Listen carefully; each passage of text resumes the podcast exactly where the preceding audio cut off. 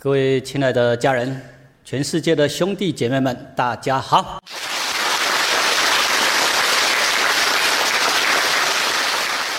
这一节我们来研习《道德经》的二十二章。这一章讲的是很重要的人生妙哲学。为什么要加上一个妙哲学？因为这个跟一般人所体会、所理解的为人处事的方向、观念之见，会有很大的不一样。一般人在社会上学到很多所谓的什么企业经营术啊，什么成功术啊，会学很多的十八般武艺，怎么样去让自己越来越厉害，怎么样让自己可以赢别人，在家庭、在社会、在商场、在职业场合，你怎么样才能够赢别人？所以社会会给你很多的所谓的成功术，但是老子很清楚的看到，那一套不会让你真正的成功，你只会赢到一些表面的成功，但是你本质上是不成功的。你会得到一些荣华富贵，但是那些很快的，像玩大富翁游戏一样。很快的，哎，昙花一现。所以这一章老子要告诉我们：你人生如果要真正的成功，要真正的幸福，你要怎么做？这是真正高等智慧的人生成功哲学。你要得到幸福，得到安心，得到快乐。如果你能够从中去体会。好好去体会，好好去练习，做出来，你就能够体会到，哦，原来老子所讲的这些看起来很不切实际，却是超越一般人的思想的水平、逻辑的推理层次，所以它是超越逻辑的层次，但它并不是不切实际，它是合乎天地之道，合乎生命实相。所以这是超越逻辑的高等智慧，怎么妙？我们大家一起来探讨。现在邀请大家把这一章的经文跟白话解释一起来朗诵一遍。起。第二十二章：超越逻辑的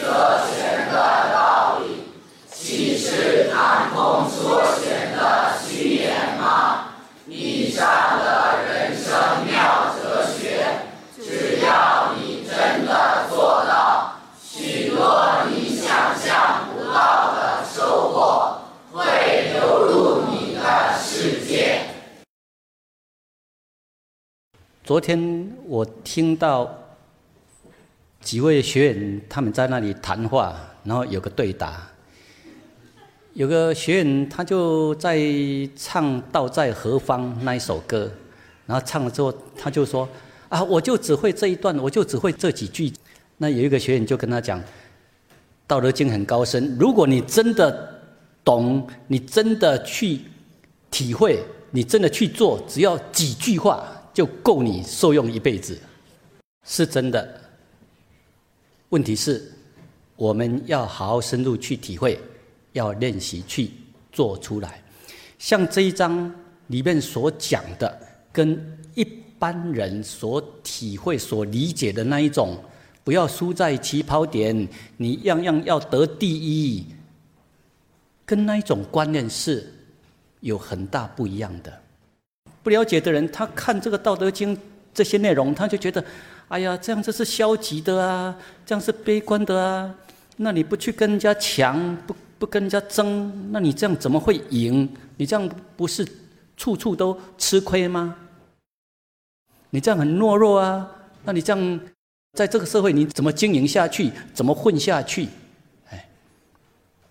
但是像我个人，我不去跟别人争，不去跟别人抢。我还是活得好好的啊！后面会举例让大家来参考了。真的，很多人的那一种价值观，就觉得要用自我去争去抢，啊，要展现自我的强势。但是你要知道，你自我越强势，你就会招来更多的折磨，而且你在不知不觉情况之下。会用自我去伤害我们的亲戚、朋友、家人，而不知道为什么家庭之中夫妻会有严重的冲突、痛苦。有的家庭很幸福，那为什么有的家庭他会常常处在冲突、痛苦的情况？一定是有一方很强势要主宰，然后另一方又不甘心。结果呢，最亲密的家人也会因为你的强势的主宰而被伤害。所以要好好去体会哦。当我们在展现强势，大家要好好静下来去体会，我们得到的是什么？我们不甘心别人赢我们，不甘心低声下气。我们这里不甘心，那那里也吞不下那口气，一直要争、要赢、要抢，就是要强势，要赢别人。我们这种争强好胜的个性，我们到底赢到了什么？我们失去了什么？我们得到了什么？我们失去了什么？这个要静下来，去深入评估，你才会知道哦。我得到的是什么？我失去的是什么？在家中，我一直要保护我的强势、我的面子、我的地位、我的角色，而听不进家人的柔软、逆耳忠言，听不进小孩子的心声。那得到的是什么？让夫妻的关系越来越……恶劣，让家庭好像一个冰冷的战场，让亲子之间关系越来越疏远。啊，到底我们强势爱面子，我们得到是什么？这个真的是值得我们每个人要静下来去反观。而为什么老子要我们学到柔，要学到处下？要学到平等心，要学会尊重。到底这里面有什么样的奥妙？我能不能练习的去深入理解，然后练习去做？如果你能够这样练习，去自我提升、自我改变，你练习的去做看看，从以前的强势、从不认输、从不认错，能不能柔软下来？反观到我们真的很多，事实上我们也是有错的，以前死不认错，从来不说道歉，我们能不能回来反观，然后看看，我尝试着去承认自己的问题，也尝试着去道歉，用柔软心去善待家人，去善待亲子关系。你去看看那些僵化绷紧的关系，会不会因为我们的柔软而改变？你都可以去实验的。所以老师讲的这些呢，那不是腾空说玄呢，你可以去实验，你就会知道。我们进一步来探讨经文里面的深意哈。现在要来解析什么叫做曲弯弯曲曲哈，曲则全，弯则直。为什么我们受委屈、受冤枉，然后你能够用柔软心去面对后边你所得到的结果，跟你用强势去对抗，它会有很大不一样。我们现在看看这一条河流，它这样弯弯曲曲的绕来绕去，它一方面是随着地势而。弯曲流水，它不会在那里跟你硬碰硬的对抗，它会随着地势的弯曲而弯曲。但你看哦，它这样的弯曲对流水而言有没有贬低它的价值？有没有？不但没有贬低它的价值哦，而且呢，它能够利益众生、利益百姓的那个价值，反而怎么样？更高，造福更多人。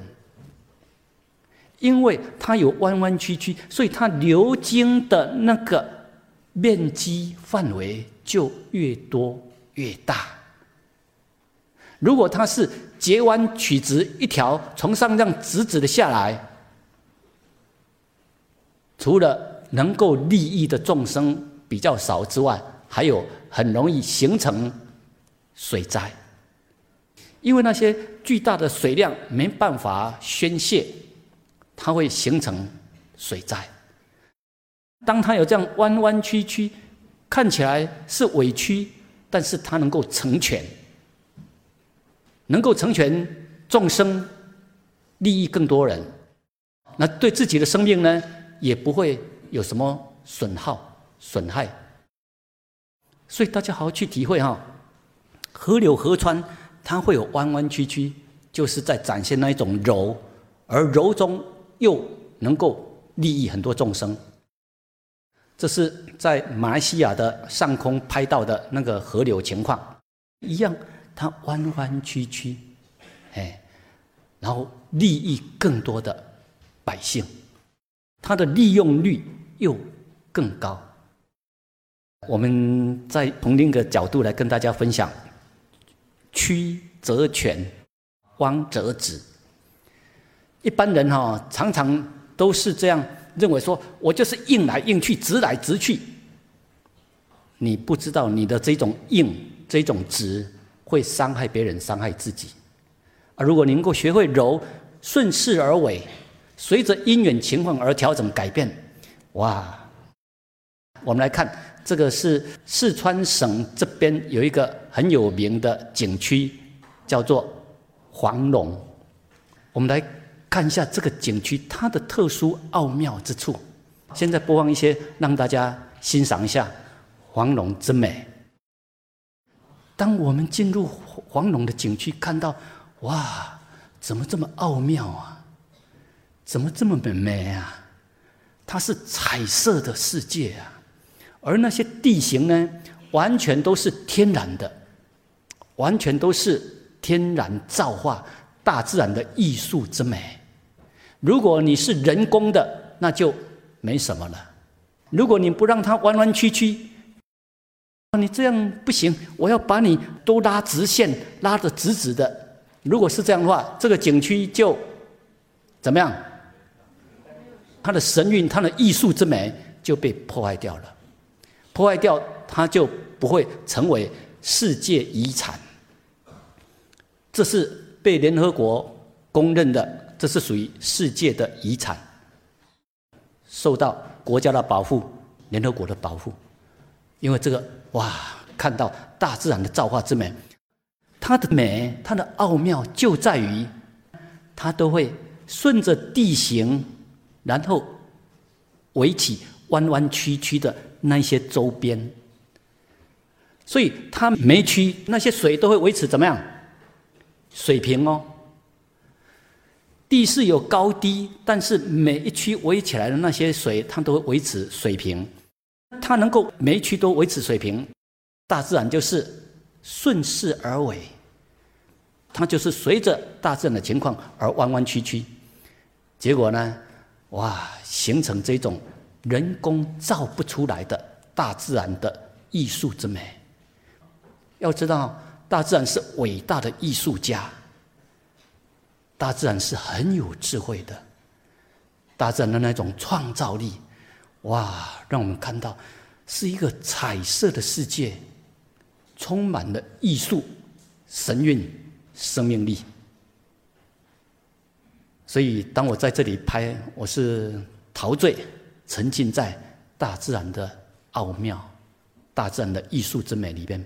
你看到，都是呈现出曲委屈哈。曲则全，顺势而为。不要刻意去把它要截弯曲直，你刻意去照做，你把它做拉很多的直线，用水泥去灌起周边来，哇！结果它的整个艺术神韵就被破坏掉了。哎，让大家欣赏一下黄龙的艺术之美，也顺便体会《道德经》里面所体会的。什么叫做曲则全，弯则直？所以那一种直，你不要用那个硬邦邦的那一种观念去理解。当然，我们不要说为了五斗米而折腰，然后低声下气那一种，我们是没有必要。但是人要学会柔软。我应用委屈，包括受冤枉都没关系。要知道。这个是为了成就对方，成就更多众生，不是为我个人的名利。大家看看哈，欣赏一下黄龙之美。你看，这个都是大自然的艺术，好好去体会哈。弯弯曲曲有什么不好？很美啊，大自然的艺术之美。请大家把这三章朗诵一遍，加深印象。后面我们要继续再解析下来。其曲则全，弯则直，洼则盈，敝则新，少则得，多则惑。能受得了委屈，又柔软面对，就能成全大事。受冤枉，与世无争，绕道而行，更能显现心地正直，能处下虚怀若谷的学习，自然具有内涵，心灵富有，能如实面对自己，勇于检讨改进，则生命拥抱新鲜，富含创造力，肯无我无私的奉献付出，行善布施，有一天会体会到我为人人，人人为我，得到更多更多，如抓取更多名利，抓取更多金银财宝，随之而来的烦恼、痛苦、困惑也更多。这是人生的妙哲学，希望大家好好去体会。再来要跟大家分享的是，什么是蛙则影？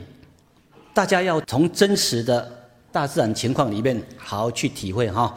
你看啊，为什么那些水会流到下面，会流到这里？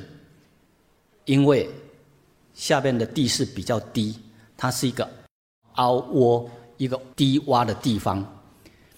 当一个人你能够处下，虚心学习，好好体会哈。他这个蛙则影意思就是说，如果一个人你能够虚怀若谷，你能够虚心学习，而不是自傲自满。当你能够虚心学习呢，各方面的能量、资源、智慧、知识就会流进我们的世界。好好体会哦。这个不是说我这样位置比别人低，那这样我就输别人，不是这样。当你能够真正虚心学习，处下没有傲慢之心啊，像这样的话，你看你的人生各方面的资源能量都会逐渐汇流进入你的世界里边，所以你的人生呢就会很富有、很充盈。你会觉得生命是很实实在在的，你的内心呢会觉得很富有。当你真的能够虚心学习，你不要以为那是委屈啦，你不要以为那个是受侮辱，不是这样啊。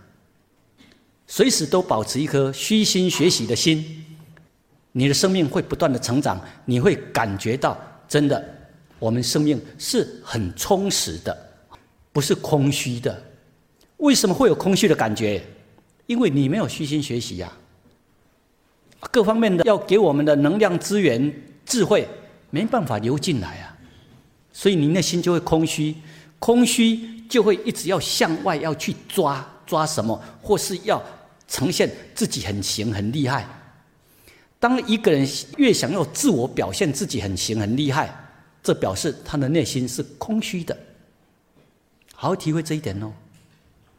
当一个越有内涵的人，生命心灵越富有的人，他越不会要展现他的强势，他会是虚怀若谷，不断的虚心学习，在他的生命格局里面呢，就会有越多的资源往他的生命里面来汇合，所以他就会像一个大水库，它可以凝聚很多的资源，那这些资源呢，它。可以用来利益更多的众生，它会有更多的内涵、更多的智慧、更多的成果出来。而这些呢，刚好一方面可以美化生态、美化环境，可以利益很多众生。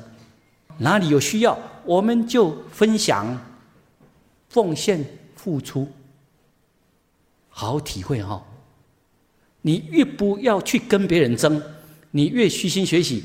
你生命就会越富有，有内涵，你自然有能量、有智慧、有能力来做分享回馈。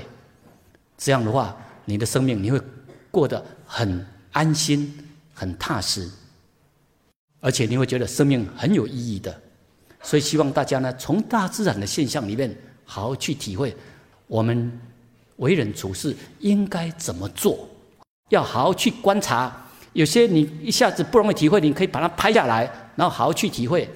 为什么我们上课要播放一些幻灯片给大家看？就是让大家可以好好的去体悟、体会，从大自然给我们的启示里面去开启人生的大智慧、大格局。所以大家好好体会什么叫做蛙则影。再来要跟大家分享的是必则心这几句话。邀请大家一起再朗诵一遍。其虚则全，妄则直，蛙则盈，敝则新，少则得，多则惑。是以圣人报以为天下事。很多人，他常常是积累着。成就的观念之见，当他认可了什么之后，他就一直紧抓着，紧抓着，然后把它奉为他生命里面很重要的观念之见。从此，他就封闭在他原来的世界里边，所以他不愿意再接纳新的，不愿意接纳不同的观念、不同的知见、不同的看法。他的生命呢，就会形成一种固步自封，会巩固他的观念、认知、认同。像这样，他的生命有没有办法不断的新鲜成长？有没有？没有。没办法。他的生命他就形成了固步自封的，他把自己封闭起来，所以他就没办法呈现出一个新鲜的生命。那你要新鲜的生命呢，就是要敞开心胸度量，虚心学习，勇于面对自己。我们有缺点，有不好的地方，我们就改进。这个“弊”就是我们有反观到我们有缺点、有不好的地方，会带给别人痛苦的那些观念之见，我们就把它改革掉。别人给我们的逆耳忠言，给我们的建议。好的，我们就要虚心学习，勇于去面对自己的缺点，勇于去面对自己不好的心态，把它加以净化、改革，就像电脑进行扫毒，你这样，你的心才会维持一个新鲜的生命啊，你的生命才会生生不息呀。所以我们要去反观，我们到底是固步自封、很顽固，还是有一个开放的心？道德经就是要告诉我们，不要害怕，要勇于去改革，勇于去突破，勇于去面对自己那些不好的习性、观念之见，加以改革。我们现在透过大自然的情况，跟大家分享。你看呢？大自然的树木，它们在一年四季里面会不会变化？会，都会变化的。也是一样，顺着大自然的无常法流在变化。春天的时候，哦，就冒芽成长；夏天的时候，就很旺盛的开花结果。一样。每一天都在活出他生命的喜悦跟神圣。到秋天，到接近冬天的时候，寒冬要来了，尤其是北方跟东北，四季很明显。所以到寒冬快来之前，他们就会要把叶子做一些脱落的动作，因为到寒冬的时候，叶子没有脱落掉的话，会被冻枯死。没办法正常的工作。如果他们没有提早把那个叶子脱落掉的话，他们的生命能量会受到严重的挫耗。因为他的生命放在叶子上面，叶子没办法进行光合作用，没办法进行工作，结果他的生命就会损耗很多的能量。所以植物它会知道到什么情况，他们要进入，就像北极熊到冬天，他们要进行什么？他们要进行冬眠呢。植物他们也很聪明啊，到冬天的时候，他们要进行冬眠，但在进行冬眠之前，它这整个变化呢，它会变出很美丽的状态，从原来绿色的情况，它会变出哇五彩缤纷的世界。这个是东北这个时段开始哈，东北。就会进入彩色缤纷的世界。九月下旬到十月中旬之间，哇！当我看到这么样彩色的世界，真的把握当下，把握眼前的这一瞬间，就会成为什么？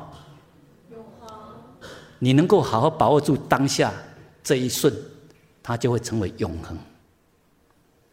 当我看到大自然这么奥妙、这么美，哇！我把当下的这么美好的情况拍下来，跟大家分享。大自然都在跟我们宣说大自然的运转法则，它会流动变化，流动变化。它勇于去面对，该落叶的时候也是一样，不抓取；该落叶的时候就进行落叶的准备。而在这个过程呢，一样都很美，所以大家要懂得欣赏大自然的变化，每个阶段都很神圣，大自然一样啊，有那些老旧的叶子，该脱落的就让它掉落，必则新。我们有不好的观念、知见、习气、习性，该改革的，我们就勇于去改革。能够这样的话，你看，整个过程都很美。看看大自然的造化之美，所以不要怕面对我们的缺点呐，不要别人讲出我们的缺点，讲出我们的不足，然后就在那里愤怒、生气，然后自我保护，还攻击别人。你这样的话，你的生命就会一直错失成长了，你的生命就没办法新鲜，就会一直固步自封，变形成为老顽固。所以要有一个开放的心灵，有缺点勇于改革，能够这样的话，你看你的世界随时都在活出生命的喜悦，活出生命的神圣。这几章欣赏大自然的造化之美，在每个过程都很奥妙。啊，如果你是一直往负面的去看哈，你的人生如果是消极悲观的，你看到什么？你都会设法去找出那些可以让你抱怨的角度。看到这么美的世界，你一样没有心情去看，你会觉得那个有什么好看的？那个没多久它就要掉光光的，有什么好看的？你不是欣赏眼前的美，而是去否定眼前的美，看不到也没办法分享，然后去想啊，它是怎么不好？它掉光光之后，多么的丑陋！所以，如果你的人生是负面的、消极的、悲观的，你所看到的，就是那些消极悲观的。但那个不是大自然实相啊！大自然实相眼前这么美好，你就看不到啊！不懂得欣赏啊！看看这个五彩缤纷、彩色的世界，多么的奥妙！大自然的之美。如果你的生命是一个开放的心灵，真的，你是一个彩色的世界啊！勇于去面对自己的缺点而改革。别人跟我们讲缺点，我们感恩；别人跟我们提醒，可以让我们可以改进，多好啊！所以不要按照过去那一种自我保护的习性，一直在抗拒，抗拒别人跟我们讲缺点。抗拒自己的弱点不足，然后不敢去面对，或是设法把它打包打压。像这样的话，你的人生没办法成长，没办法新鲜活泼，所以你就会处在封闭苦闷的世界。我们要体会《道德经》，要跟我们启示的，都是希望我们能够来到生命真正的新鲜、真正的快乐、真正的。活得很有意义，绝对不是消极悲观的。这几张幻灯片，邀请大家一起朗诵一遍。其。是以圣人报义为天下事，不自见不明，不自是不彰，不自伐不有功，不自敬不长。所以得道的圣人，始终。道的特征特性来为人处事，有才华，有智慧，但不会爱自我表现，表示这是明白真理实相的人，不自以为是，没有傲慢之心的人，其生命反而会彰显于世。有显著功绩，但不自我标榜、不自炫、不居功的人，才会有真正的功劳、阴德。不自夸、不自我吹嘘膨胀，实实在在的人，其阴德能年年流长。希望大家好好体会哈。一个喜欢自现、自是、自发、自矜的人，那是因为他不了解宇宙的真理实相，不了解生命实相，不了解。宇宙的运转法则，所以他一直活在那个自我的世界里面，构筑他所要的梦幻泡影的世界。如果一个了解真理实相的人，他就会报一为天下事，他就是体道悟道，体会大自然的法则，然后练习去做出来。当他对大自然的体会越深，对生命实相体会越深，他自然的就会来到不自现，不会喜爱自我表现，不自视，不自发，不自矜。大家好好去体会哈。所以你不了解老子《道德经》里面的深意的话，你从文字表面上去看，往往都是负面的理解，会觉得啊，他这个是在否定我们的生命，要让我们成为弱者。要让我们成为一个懦夫，不是这样啊！他是要让我们你了解真理实相，你才能够来到哇体道悟道，然后把大自然的特征特性练习的去实践做出来。而这个过程呢，它会启发出我们生命潜在的那些高等的心灵，因为我们生命也是道所造化的那些。我们生命高等的心灵是被我们错误的观念之间把它封闭。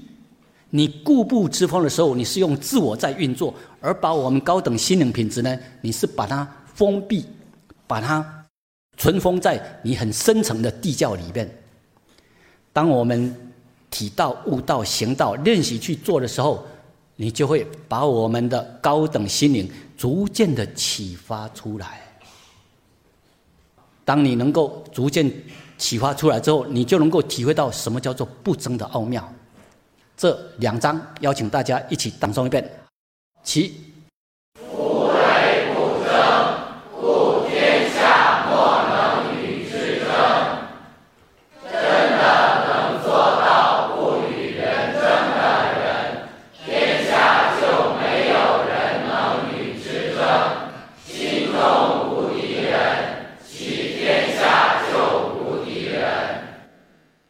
大家好好体会哈，不争，你会来到天下莫能与之争。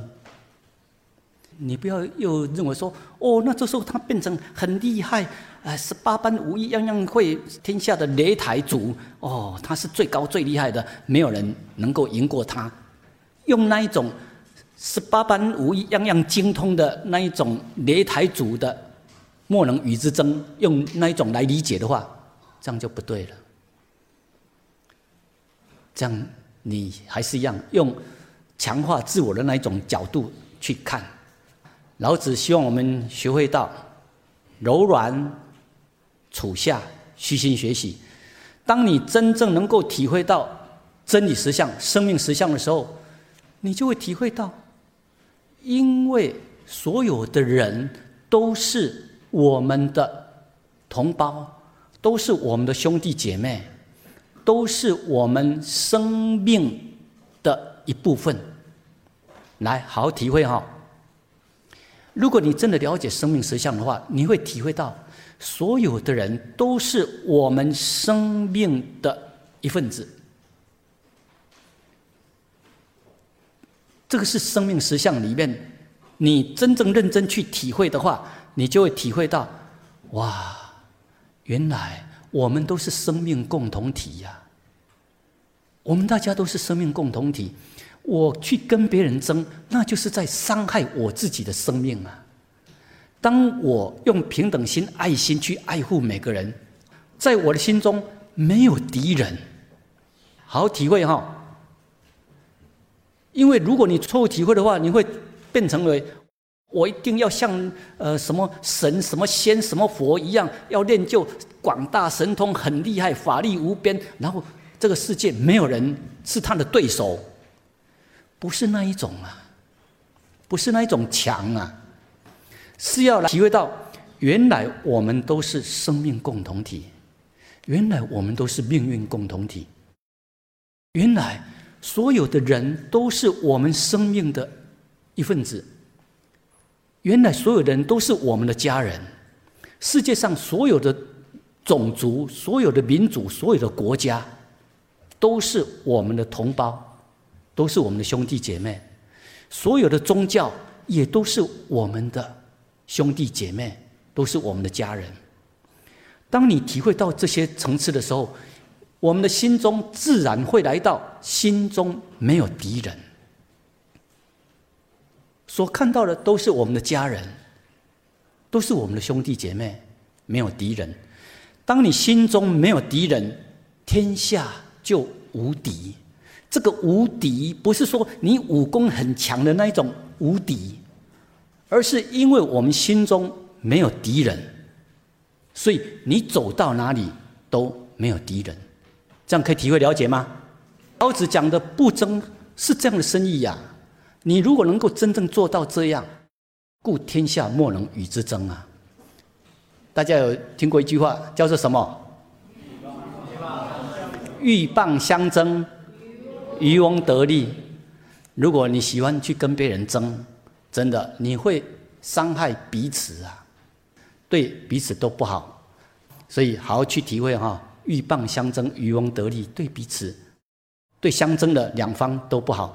那我们怎么样来到大家活出你生命的本质本然，把你的特色、把你的特长发挥出来？你是花，你就好好的开花；你是绿树，你就好好的活出绿树的神圣功能。开花一样，把生命的分多精散发出来。你如果是绿树一样，制造新鲜的氧气，又净化空气。大家。都各有各的擅长优点，你把它发挥出来，不要在那里争，不要在那里较量。你是大树，你就活出大树的神圣使命；你是花，想要去跟那些大树比，哦，它怎么那么高，我怎么那么低，然后比下来就自卑，没有必要。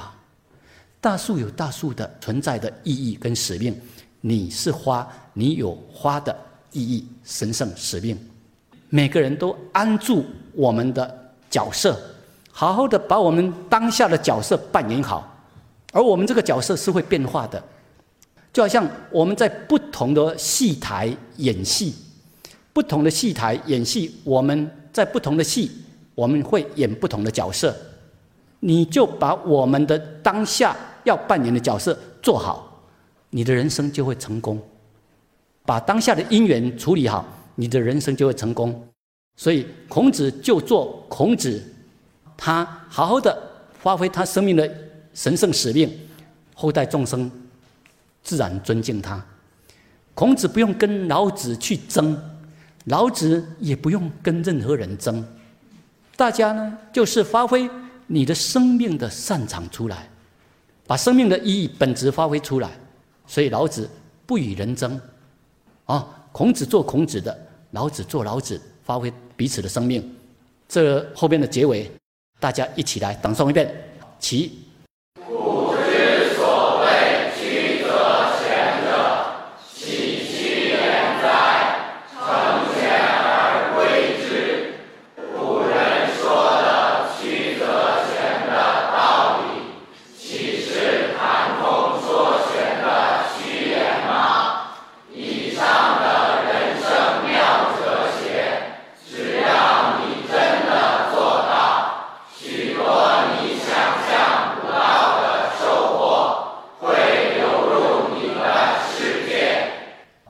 看哈，孔子他一样啊，经过很多的挫折啊，而且还经历过所谓的颠沛流离的生活啊。但是孔子他不用武力，他不用武力，那他就是活出他生命的意义出来。哎，你看，成全而归之，你留下了智慧，留下了德行，后人就尊敬。老子也是一样啊，与世无争，好好的活出他生命的意义，发挥出他生命的神圣出来。以其不与人争，结果呢，世世代代都敬佩老子他的智慧。所以大家好好去体会哈，什么叫做以其不与人争，故天下莫能与之争。后边一样，成全而归之。这个含义很深，我们今天跟大家分享到这里，好，谢谢大家。